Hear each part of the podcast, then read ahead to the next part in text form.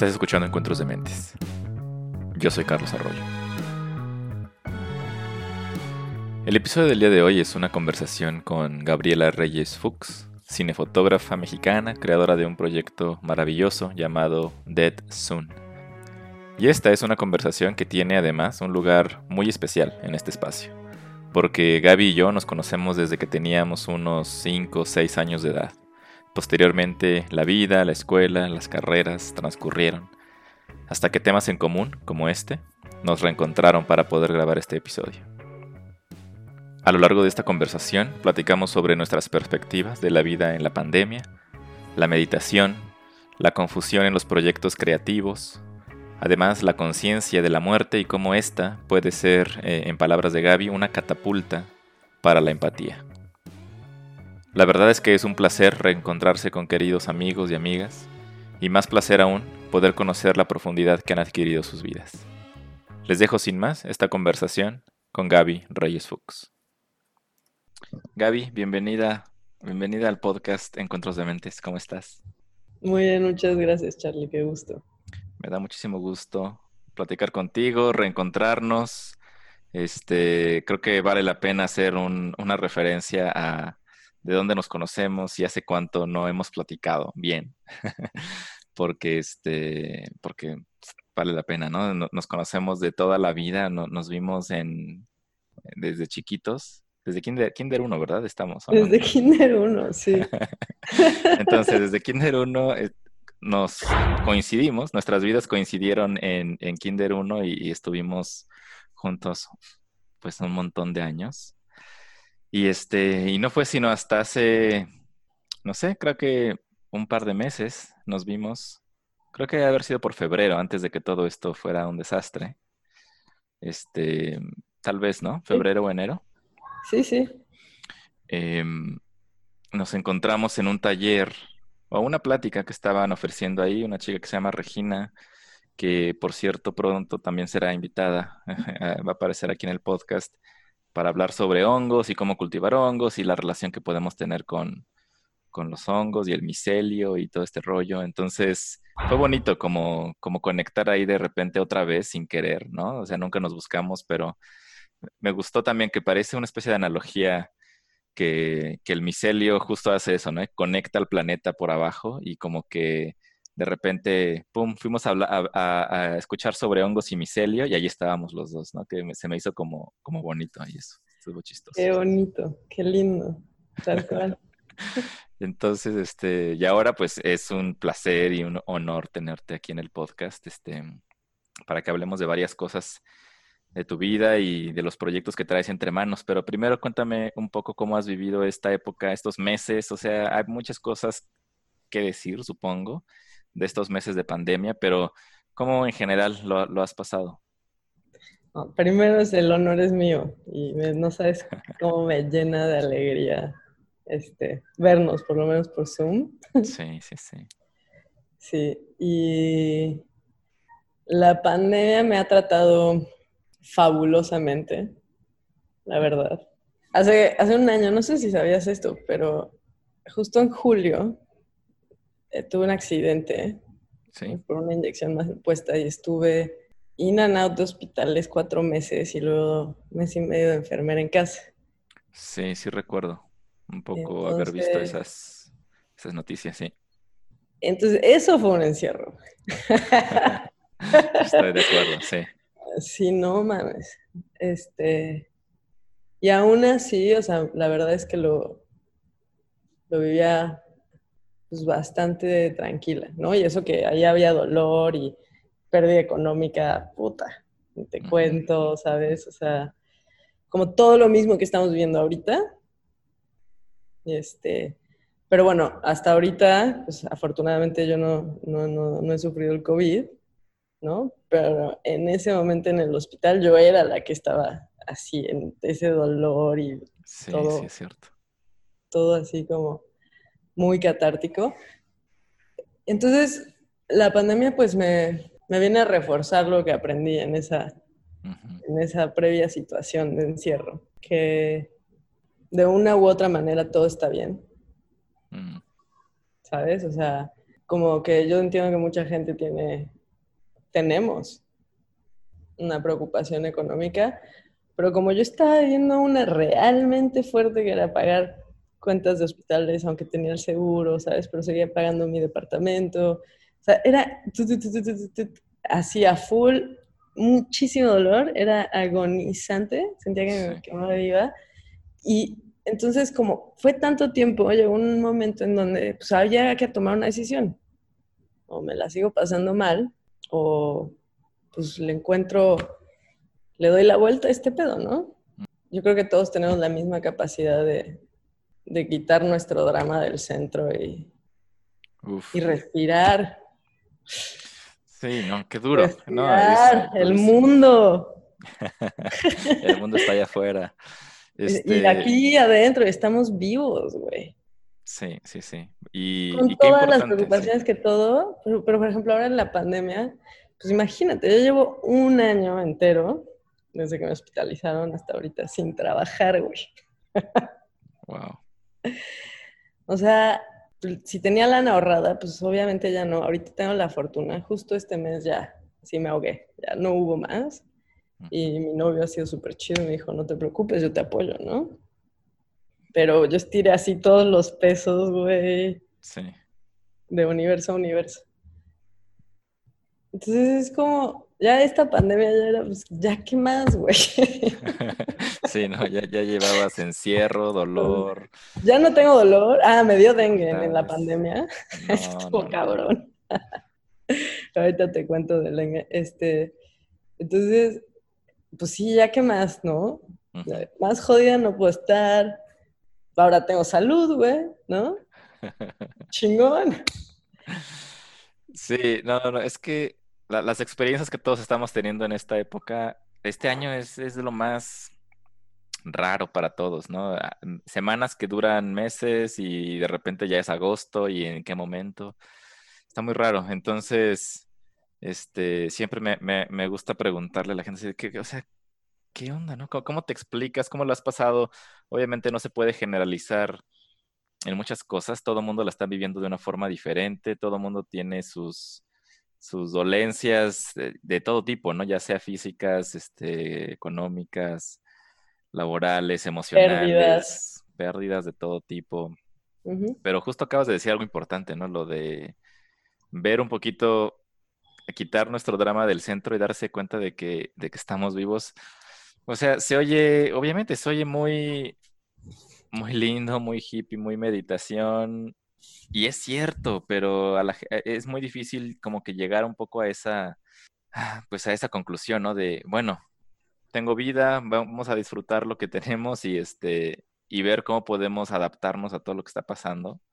Es muy relevante eso, ese, ese mensaje al proyecto del cual quiero hablar contigo, pero, pero qué fuerte. Y qué bueno que estás ahora mejor, porque sí, sí sé que fue, fue durísimo, ¿no? Estuviste pues hospitalizada, muy grave, y ahora, ahora ¿cómo estás? Ahora estoy muy bien. Este, ¿no? O sea, de pronto ciertos desajustes como y se, se- se me acortó una pierna, pero pues ya con ejercicio saldrá. Y... Pero la verdad la estoy pasando muy bien. Hay, hay- hay dos cosas que, que- que dijimos que- que me gustaría como contarte un poquito que están relacionadas a la pandemia y como la experiencia personal de cada quien, ¿no? O sea, ese momento que te digo es una decisión, ¿no? Como cómo te la sigues pasando. Es como dijiste, o sea, dijimos, pues también hay pérdida, ¿no? Todo el día estamos perdiendo algo. Todo el tiempo todo se está muriendo. ¿Sabes? Nosotros, nuestras células, todo. De muchas cosas, de la mayoría no somos conscientes. Yo creo que no somos conscientes del 99.9%. O sea, de todo excepto nosotros que nos estamos muriendo. Cuando nos estamos muriendo ya nos damos cuenta que las cosas son finitas, ¿no?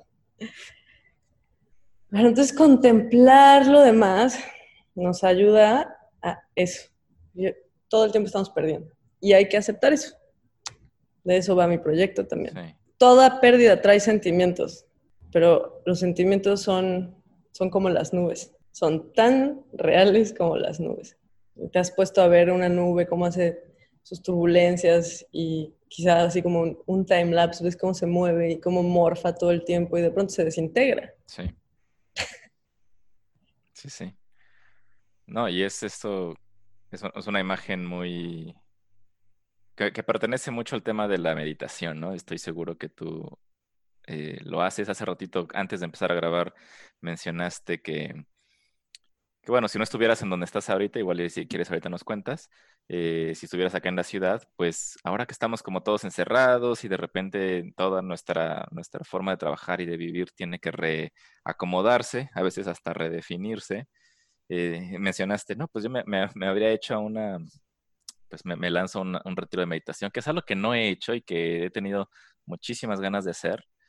Eh, puede ser un buen momento. Ahora que ya todos están encerrados, pues de todas formas te vas a encerrar a otro lado. Este, pero es eso, lo que acabas de decir. La, meditación te enseña eso, a, detectar que no solo tus sentimientos, sino también tus pensamientos son una especie de nube, si, lo queremos comparar como la mente a un cielo, y que pasan. Y, las, lo único que puedes hacer es observarlas y ver cómo se desintegran cómo no podemos identificarnos necesariamente, y no tendríamos por qué identificarnos con esa nube que de todas formas se va a deshacer. Eh, y lo mismo va a pasar con esta pandemia, ¿no? Lo mismo va a pasar con, con la pérdida de todo lo que, lo que ha ocurrido por esta situación, pero es dificilísimo, ¿no? Y, y tu proyecto, que seguimos empujando un poquito para hablarlo en un momentito más, pero ah, es directamente se trata de eso, ¿no? Como aceptar la pérdida y me gustaría igual que, que hablaras un poco de eso, ¿no? ¿Cómo, cómo, fue tu, ¿Cómo fue tu proceso? ¿En qué momento encontraste esa idea de, de, de ver que tiene que ver con las cenizas de, de, de tu papá? Y, y, bueno, ahorita lo, ahorita lo mencionamos, ¿no? Que quisiera dejarlo un poquito como en el, en el marcador ahí, porque quiero que, pues brevemente, no, nos, nos, nos, platiques a la gente que está, que está escuchando, en dónde estás ahorita, qué tipo de proyecto estás haciendo, porque también me parece súper interesante y que se conecta también de cierta forma con, con el contexto actual y con lo que has hecho anteriormente, ¿no? También. Vale. Este, si no me hubiera tocado estar donde estoy, que estoy en Guerrero, en, en Ixtapa, este, si lo hubiera vivido en el DF, hubiera hecho un retiro de meditación. Eh, justo al mes y medio que mi papá se, se, se murió, pues yo me fui a hacer un retiro de meditación. Oh. Un poquito más largo que lo que llevamos encerrados. Y no te voy a decir que no fue, creo que fue fácil, pero sí creo que es lo mejor que he hecho por mí, así en la vida, porque yo quería saber qué era eso que sentía, ¿no? O sea, el, el duelo sí. y, y, todo lo que conlleva. Y además ya tenía como este plan antes de que mi papá falleciera de hacer ese retiro, entonces me pareció como un momento muy perfecto para hacerlo. Y mi mamá lo entendió perfecto, ¿no? Entonces, pues ahí lo que pasa es que algunos tenemos como paredes de metal bien grandotas construidas enfrente de nosotros, ¿no? Una tras otra. O sea, a algunos nos cuesta así mucho más romper todas esas paredes, ¿no? Para llegar como, como al fondo. Y todas esas paredes son como ruido, como ruido mental. Eh, y vas viéndote hacia atrás como en capas, ¿no? Hacia adentro. Y, y pues es muy honesto. Eso es lo que es. Es muy honesto y ahí lo que te das cuenta justamente es esta nube de, de, la mente, ¿no? Donde si te gusta, si no te gusta. Pero cuando estás ahí atrás, como que ves lo que está pasando y pues el objetivo es no calificarlo. Claro. Bueno, malo, bonito, feo, ¿no? Es como nada más entender qué es lo que está pasando. Eso me ayudó mucho en mi duelo, porque reconocía mis emociones de manera honesta, ¿no? Las sentía, las vivía, pero creo que había esta, esta fe de, de que, en es, que en algún momento esa nube iba a morfar hasta desintegrarse. Mm. ¿Sabes? O sea, no, no sé si me explico, pero puedes estar doliendo mucho, puedes estar muy enojado, mm. Pero eso no, no describe, o sea, si tú me gritas, no describe a Charlie es un enojón y siempre ha sido un enojón y será un enojón. O sea, lo único que describe es hoy reaccionó así, algo debe estar sucediendo, ¿no? No eres tú, un objeto fijo, inmutable, que siempre es un gritón. O sea, hay que, hay que más bien juzgar a las acciones, no, no a las personas, según yo. Eso, me, lo, dijo una amiga y a ella se lo dijeron y me parece súper sabio. Y ahora aquí lo pasamos a, todos los, los miles que escuchan este podcast. Oye, este, sí, no, es, es durísimo. Además, eh, yo no me puedo imaginar em, lo que significa una pérdida tan grande, eh, que además todo mundo la, la, vamos a vivir en algún momento, ¿no? Eh, unos más tarde que temprano, pero va a llegar, va a llegar e, ese momento. Y hace, hay una, una cita también que me gusta muchísimo de uno, de uno de mis autores favoritos, se llama Sam Harris, que él hay una parte en la que él tiene una app de meditación que yo utilizo y hay una parte en la que él dice así como, ¿quién, quién eres en ese momento, en el momento más difícil de tu vida? La persona que eres solamente va a ser aquella que te pudiste construir antes de ese momento. Entonces, como que un poco la importancia de prepararse mentalmente para la realidad de la muerte Em, a la conciencia de la muerte, cuando despertamos a la conciencia de la muerte, mientras más temprano lo hagamos, mucho mejor será para poder transitarla, porque si no, de repente, como dices, se convierte en esta nube que es una tormenta, es un huracán que parece nunca terminar, ¿no? Y, cuando en realidad simplemente es un fenómeno mental, vaya, simplemente no es la palabra correcta, pero es un fenómeno eh, muy duro que se convierte en, una experiencia corporal y experiencia mental y, no, la puedes, no la puedes apagar, la tienes que vivir. Y, la mente que tengas para ese momento difícil solamente va a ser aquella que pudiste trabajarte antes. Y, este, y es muy duro, ¿no? ¿no? No todos hemos estado trabajando eso, no todo el mundo obviamente no todo el mundo está pensando en, bueno, a lo mejor hoy es el día en el que pierdo a mi papá, ¿no? O hoy, hoy es el día en que a lo mejor se muere mi mamá o, lo que sea. Es, es, es, durísimo pensar en eso, pero es la realidad. La verdad es que sí podría suceder y el hecho de que no suceda es un, es un regalo, ¿no? Es un regalo más, es un día más que tienes para, para poder eh, convivir con esa persona cuya existencia estás dando por sentada, ¿no? Y eso es muy duro, es muy, muy duro. Entonces, eh, creo que esa parte que comentas, ¿no? De la meditación se conecta mucho con, la realidad de la vida, con la impermanencia de la vida, que, bueno, yo creo que ya es, es momento de entrar al tema porque estamos, estamos eh, postergándolo mucho. Pero del, proyecto del que estamos hablando, se llama Dead Soon. Em, no sé exactamente, me gustaría que me contaras hace cuánto tiempo surgió este proyecto en tu mente y cómo llegó, cómo llegó a tu, a tu vida como fotógrafa. Tal vez ni siquiera hemos dicho eso, ¿no? Eh, tú eres, una, eres fotógrafa. ¿Nos puedes comentar tal vez un poquito cómo, cuánto tiempo llevas trabajando en la fotografía, qué tipo de trabajo has hecho en general y qué te llevó a experimentar con, con Dead Soon? Sí, eh, soy cinefotógrafa. Eh, llevo como 11 años trabajando en el medio y generalmente hago eh, comerciales y documentales y cositas así, videoclips. Nunca he hecho un largo, bueno, uno. Y, me apasiona, me fascina la fotografía. Fija o en movimiento me encanta. Casi nunca hago foto fija. Eh, hasta Dead Zoom, que justo Dead Zoom pasa cuando se muere mi papá.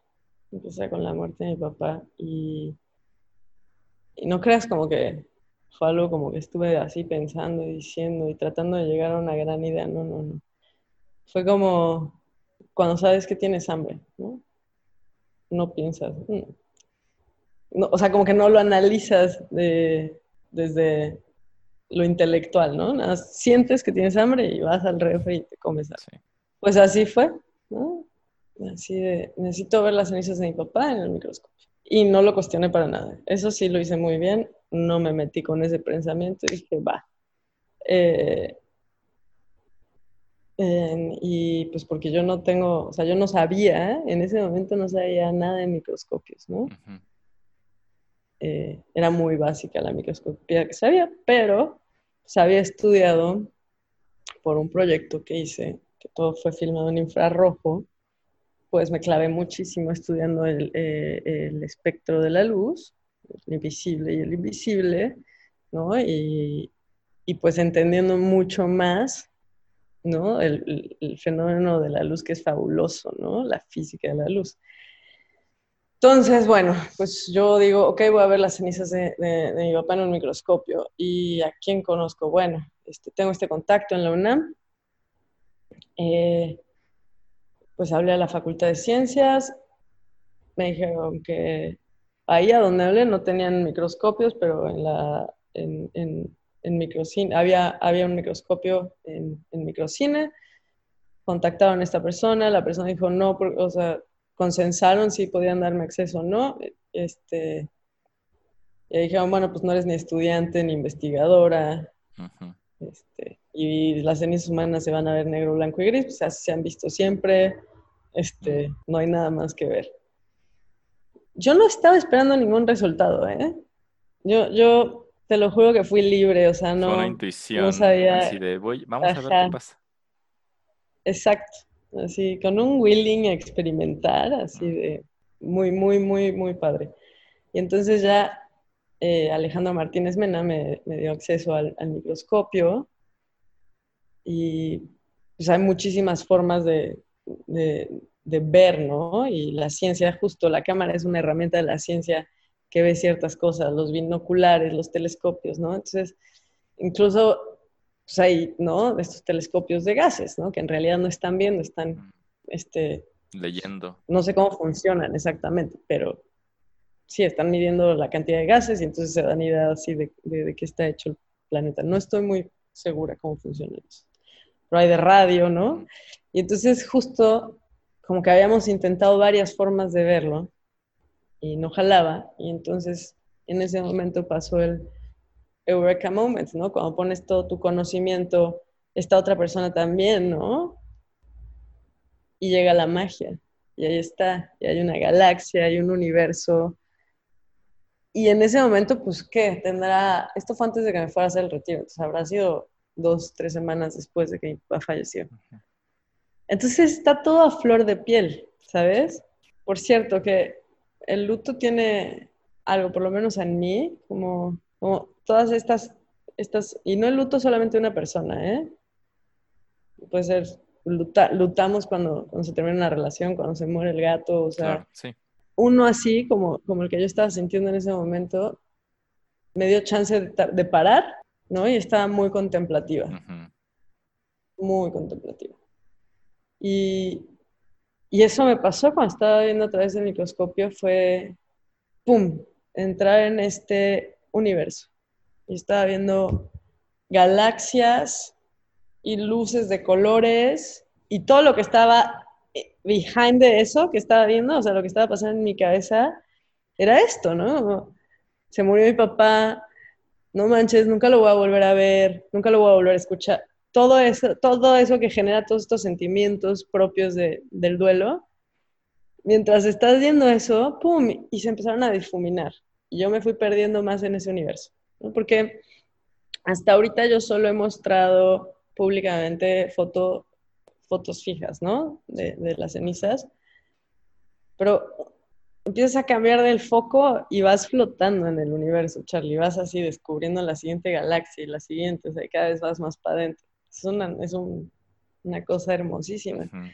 Y entonces, en vez de sentir esto, ahora sentí así de, no manches, ¿qué onda? O sea, esta es la expresión mínima de la existencia humana, las cenizas, ¿no? O sea, reduces la existencia humana.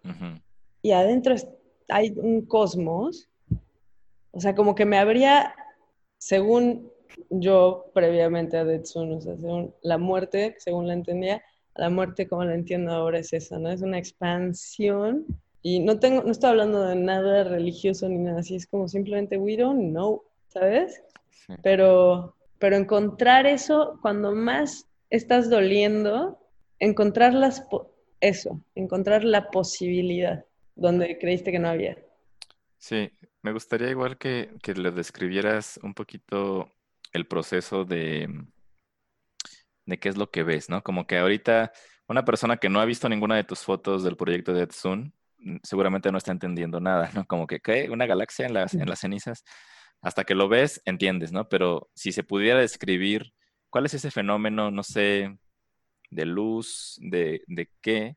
Porque en, las otras, en otras entrevistas y otros videos que he visto donde estás hablando del proyecto, hablas sobre la, fluorescencia que tienen las cenizas, ¿no? Como eh, a la hora de, verlas en el microscopio, ¿cuál es el proceso? ¿Se les, les inyectan alguna especie de, luz ustedes? ¿O, qué, qué, fue lo que hizo a lo mejor esta persona que te prestó el microscopio, que te, dijo, a ver, a ver, aquí están, échale un ojo para que se viera como una galaxia? Porque efectivamente lo que se ve en las fotografías, que es lo que viene, digamos, lo que tú ves en el microscopio, es una foto que es extremadamente similar a la, foto de una, de una galaxia, ¿no? Las imágenes te las voy a describir. Vamos a ir pintando por capas. Todo es oscuro, negro absoluto. Y a lo lejos ves como una nube fluorescente de azul celeste muy tenue. Y luego, un poquito más arriba y a la derecha, otra, pero es naranja. Y luego a la izquierda, o sea, son como mil explosiones de galaxias. ¿No? Y eso es justamente el proceso. Em, en el microscopio las cenizas no les ponen, o sea, son intactas. O sea, así como me dan la muestra de ceniza, yo la pongo, en, la, en el slide o en el portaobjetos, le pongo un cubreobjetos, lo metes al microscopio y así se ve. Obviamente, todo eso es un proceso pues, que ahorita no, it's non-disclosure eh, por el proyecto, justamente, pero no, en realidad es maravilloso como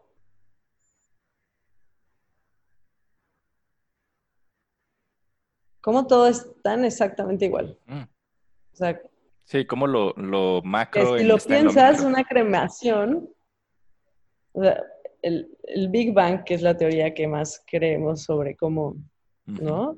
Pasó este universo, pues eso es una fusión nuclear, o sea, algo a grandes temperaturas, ¿no? Y así se crearon los elementos primarios y luego bla, bla, bla. Entonces, si lo piensas, incinerar un cuerpo tiene, pues es, es eso, es someter un cuerpo a grandes temperaturas, ¿no?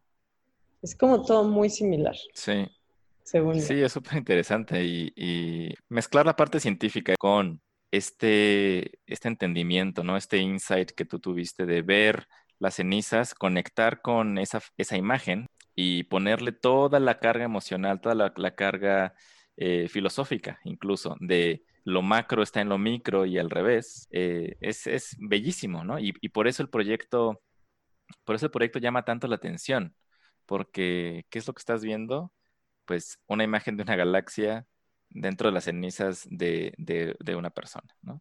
Y si esa persona es querida, ¿no? Si esa persona es tu padre, es tu esposo, tu esposa, quien sea, em, y lo puedes representar de esa forma, pues qué, gran, qué gran forma de como conmemorar esa vida, ¿no?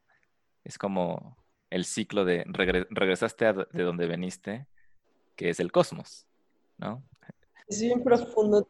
Como culturalmente hemos mirado hacia el cosmos para entender dónde estamos, ¿no? Y quiénes somos. Todas las culturas lo han hecho. Incluso hoy, ¿no? La ciencia, estamos viendo todo el tiempo para arriba. Entonces, es como que ahí creo que, que nuestra psique, el ver estas galaxias, pues nos hace como esta reconexión hacia el universo. Y entonces cuando alguien que perdiste, que sientes que ya, ya no está en la brújula, ¿no? Se, representa así a través de una imagen. Por lo menos a mí eso me pasó, es como una, sensación de, reconexión. No específicamente así, no, no, no te estoy diciendo como con mi papá, ¿no? Sino reconexión en total. Sí, sí, sí. No, y lo entiendo perfecto porque al, al ver las fotografías, em, sí sientes como, wow, o sea, eso, eso e, ese podría ser yo, como que te, te conecta un poco con el resto de la humanidad ver en qué terminamos, ¿no? ¿Cómo, ¿Cómo llevaste estas fotografías? Es decir, ¿qué pasó al día siguiente o días posteriores a esa, a esa visita al laboratorio? ¿Encontraste eso? ¿Dijiste, qué increíble? ¿Cómo pasaste de ahí al proyecto que ahora es Dead Zone? Bueno, eh, algo que me pasó ahí adentro en el laboratorio mientras veía estas imágenes es que Charlie, nadie más lo había visto. Entonces, era, o sea, se me rompió el Rubik Cube así, me partieron la cabeza no entendían nada, así de, ¿qué quiere decir esto? ¿Sabes? O sea, no entendía nada. Una muy buena sensación como de paz, hasta salí brincando del microscopio como skip hopping del brazo con mi papá, ¿no? Y como, o sea, como que sentía que era un cómplice de algo. Sí, sentía que era, era un cómplice de, de algo mucho más raro, porque no entendía nada. O sea, ¿qué quiere decir todo esto? Y así, y así pues me eché como un año. regresé al microscopio y filmé. Un montón. Y tomé un montón de fotos. Y, de ahí no le dije a, a, mi familia. O sea, no sabía cómo decirles, imagínate la única persona que sabía que tenía las cenizas de mi papá era mi mamá, porque fuimos a dejar sus cenizas, a, las cenizas de mi papá a, tener un ranchito. Y pues yo me esperaba que todos se salían de la casita para robármelas. ¿Cómo les vas a explicar? Oigan, voy a agarrar un cachito de las cenizas de mi papá para verlas en el microscopio. Say what? o sea, afortunadamente el resultado es hermoso, ¿no? Pero si no hubiera sido la cosa más bizarra. Pero bueno, entonces no entendía nada y me tardé un año en decirle, un año o varios meses, no sé si estoy exagerando con un año, pero pues, por lo menos ocho meses sí me tardé en decirle a mi mamá, ¿no? Enseñarle. Ya, ya le había enseñado a mi mejor amiga y es, gracias a ella que, que Betsun se consolida. Y entonces me dice mi amiga, oye, em, pues tú lo que quieres es estar en Canadá, acaban de abrir la convocatoria del FONCA de residencia artística y hay una en Banff. Entonces dije, vaya, de una. Pero la verdad está todavía deprimida y no sabía cómo bien qué hacer con esas imágenes. Era una combinación de mucho, eh, muchas, mucha, así como júbilo y también, pues, pues como el no entender nada, ¿no? Y, no sabía qué onda con esas imágenes, qué iba a hacer, que yo entonces como que empecé a, justo pues, a, hablar de la muerte, así empezó. Y eso te quería decir, pensar sobre la muerte de tus seres queridos o la propia, creo que es una catapulta a la empatía. Si esta es la última vez que nos vemos, Charlie, vamos a hablar desde otro lugar. Claro. Te pones a pensar en la muerte de tu mamá, pues igual después de un rato que estés pensando en eso, vas a hablarle o la próxima vez que te llame, tu interacción quizá sea desde otro lugar, ¿no? O sea, empezamos a valorar los segundos que tenemos con los demás, hasta los desconocidos, ¿no? Valoras el, el señor que está atendiendo en el cajero, en el banco. Entonces, pues justo, ¿no? ¿Para qué meditas? Para, para entrenar la compasión, porque pues ahí está, pero es como un músculo, ¿no? no es como que es enorme en todos, ¿no? Sea, hay que, hay que entrenar esas cosas y entonces yo quería justo entrenar el entendimiento sobre la muerte por eso. Qué duro, ¿no? Y, súper interesante esa parte que acabas de decir, de, la catapulta a la, a la, compasión y a la empatía, es, es durísimo. Y, y lo, lo, trato de recordar también seguido, ¿no? Em, igual este, este, este señor con su aplicación esta de meditación me ha hecho pensar muchísimas cosas que antes no consideraba. Y una de ellas es esa, lo de la conciencia de la muerte, no solo la tuya, sino de la, de ni siquiera de tus seres queridos cercanos, que es algo que te afectaría muchísimo, sino de en tus interacciones con extraños, ¿no? Y pensar que incluso esas personas que no conocemos van a pasar por la muerte de alguien que quieren. pero el punto es, todos vamos a sufrir eso. Y yo creo que también por eso lo que acabas de decir de cuando las personas se conectan un poco con las cenizas o con los restos, es porque creo que no hay nada más, eh, más humano y, y, nada tal vez reactivó nuestra conciencia de quiénes somos que, que, examinar nuestros restos, ¿no? Cuando, o sea, me pongo a pensar en, justo mencionabas el libro de Sapiens antes de que empezáramos a grabar, y cómo te puedes imaginar como los primeros Homo sapiens estando así como analizando qué es lo que pasa y como observando las cenizas, ¿no? Así de, wow, esto, esto soy, ¿no? Y, y, creo que por eso nos conectamos tanto con, con la idea de, de nuestros restos. Y, y, por eso tenemos, por eso, por eso existen las tumbas, por eso existen también los cementerios, ¿no? Porque ahí está esa persona y ahí y allá voy, como que tenemos ese, ese recordatorio mental. Y, creo que un poco las fotografías que tú tomas en Dead Zone son un equivalente de, eso, un equivalente de, una lápida eh, en la que puedes conectar con, con, con, la persona que está ahí retratada, pero obviamente desde un punto de vista mucho más profundo y filosófico, ¿no? Porque esto tiene que ver con la conexión con el cosmos y es como, wow, o sea, tal vez esa conexión no, la puedo sentir de inmediato tocando una lápida, pero sí puedo ver una fotografía de lo que, de lo que soy, que es una ah, cenizas que retratadas parecen una, galaxia. Em, la instalación esta que, comentas em, ya se, o sea, ya se expuso, ya se hizo, ya no está disponible? ¿Cómo, cómo funcionó la, la, la, instalación? La instalación se hizo y, y, habría que volver a hacerla, ¿no? Y está, en, está, en, está en eso, estoy en eso, ¿no? En, en fondearla otra vez, pero hacerla una versión que pueda viajar mucho más fácil, sobre todo todo el tema de, la, la nave o el cuarto per se, ¿no? Y, justo habla de eso, de, experimentar el proceso de muerte desde la belleza. Perfecto. Este, y lo que vi ahora, si quieres podemos ir, ir cerrando un poco, un poco eh, la conversación, es que vi que lanzaste en el sitio eh, un comunicado, ¿no? Que ahora Dead Soon no es solamente un proyecto de expresión tuyo. Eh, pero ahora Dead Soon también está, digamos, de puertas abiertas a, retratar las cenizas de otros, ¿no? Entonces, cuéntame un poquito ese proceso de, que Dead Soon ahora es también eh, un proyecto más amplio, más colectivo. Sí, empieza con, con ver la reacción de, la gente que me pidió fotografiar sus cenizas.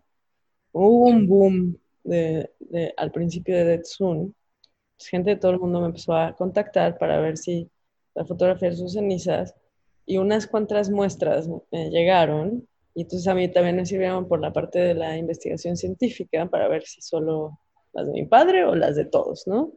Entonces, pues ahí pasa esa parte que beneficia al proyecto de Edsun, pero por la otra lado, eh, toda la gente que me, que, me, que me confió las cenizas de sus seres queridos me, me cuentan experiencias súper lindas, súper bonitas de, haber recibido la foto, similares a, la que yo tuve, eh, muy similares, ¿no?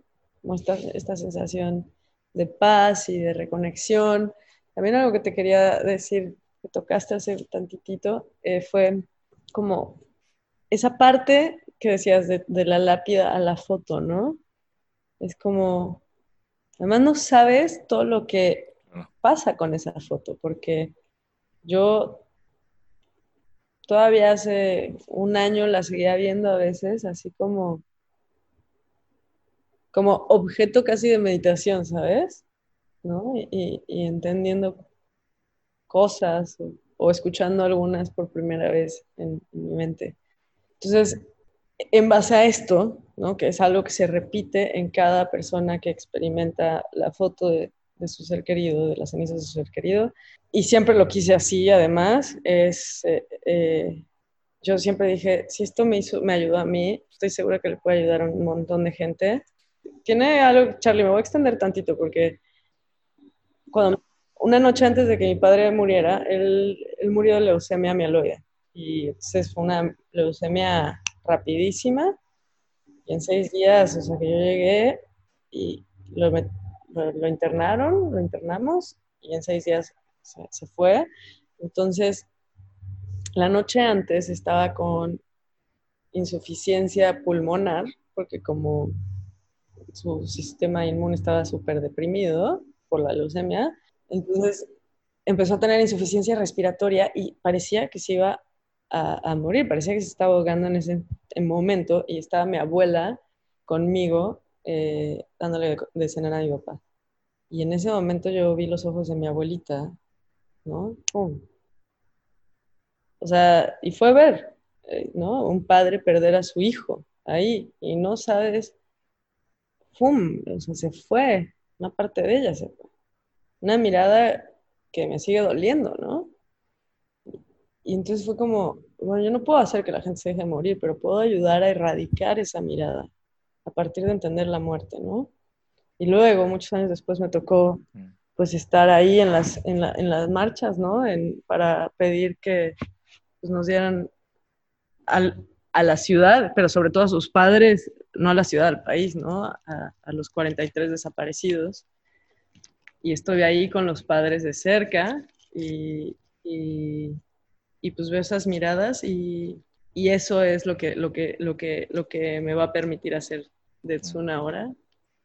Que aparte, o sea, esto abrirlo al público también es para poder ayudar a comunidades que han sido víctimas de cualquier injusticia, y no solamente comunidades humanas, ¿no? También especies en peligro de extinción, y, y donarle a, a todas estas comunidades ese trabajo. Súper, súper interesante y, valioso, ¿no? Es este buenísimo eso que acabas de decir. Cómo puedes apoyar, cómo, cómo cada quien, ¿no? Puede, puede desde su desde su ámbito de, conocimiento, de experiencia, apoyar cualquiera de estas, de estas eh, causas, ¿no? Y, lo que dices de lo de los 43, pues obviamente pues sigue siendo un tema que toca todas las fibras sensibles de, de, México, ¿no? Por, por, la gran, gran tragedia que, que, fue, que es y que, y que además como que en el centro de ese caso de los 43 están unas cenizas. O sea, que si son o no son las cenizas, que fueron y los, y los quemaron en un basurero, eh, y, como que todo este, gira en torno a, las cenizas, ¿no? Entonces, como que sí, sí veo mucha conexión ahí y como la parte de, fotografiarlas como, como parte de, una, de un esfuerzo por por apoyar de alguna forma a estas comunidades que, que vayan, lo, lo que más buscan es, es, una, es una justicia de otro tipo, pero eh, tener como una especie de último retrato, siento que es algo también muy bello, ¿no? Charlie, lo más profundo de esto es que yo entendí, ¿no? Que mi papá nunca estuvo ni nunca se había ido. O sea, siempre ha estado donde siempre ha estado en el universo. Mm. Y me encanta porque cada vez que le preguntas a, alguien así, ¿dónde está el universo? Te señalan allá arriba y allá afuera. Es como, bueno, ¿y entonces tú dónde estás? ¿No? Y, y, tiene que ver con esto de generar empatía. Somos parte de un universo. Somos ese universo. Híjole, pues sí, es, un tema, es un tema profundo. La verdad me, dio muchísimo gusto que, conocer más detalles del proyecto. Es decir, hay, bastantes entrevistas que, te han hecho. Está el sitio de Dead Soon, está la página, está también el video de, de Banff, ¿no? El, que el, de la, estadía artística que hiciste. Entonces, hay, bastante información, pero... Hay dos TED. Ah, hay hasta TED Talk, etcétera. Entonces, no hay, no hay escasez de, de información para saber de esto, pero pero quería saber de todas formas como cuál era ese proceso más personal tuyo, qué camino, eh, digamos, llevaste posterior a, esa, a ese descubrimiento fotográfico. Y, pues muchas gracias, ¿no? Por, por compartirlo, Gaby, porque eh, bien podrías haber tomado la foto y, la tienes y listo, ¿no? Em, tratar de llevar esta como este, este, mensaje de consuelo y mensaje de reconexión y mensaje de empatía a más personas es muy valioso. Entonces, qué padre que lo estás haciendo. Creo que es un proyecto bellísimo. Ojalá las personas que lo que escuchen esto, pues vayan, se echen un, clavado a, a buscar más información. Y muchas gracias por tu tiempo, Gaby. A ti, Carlos, qué gusto platicar contigo, de verdad. Muchas gracias.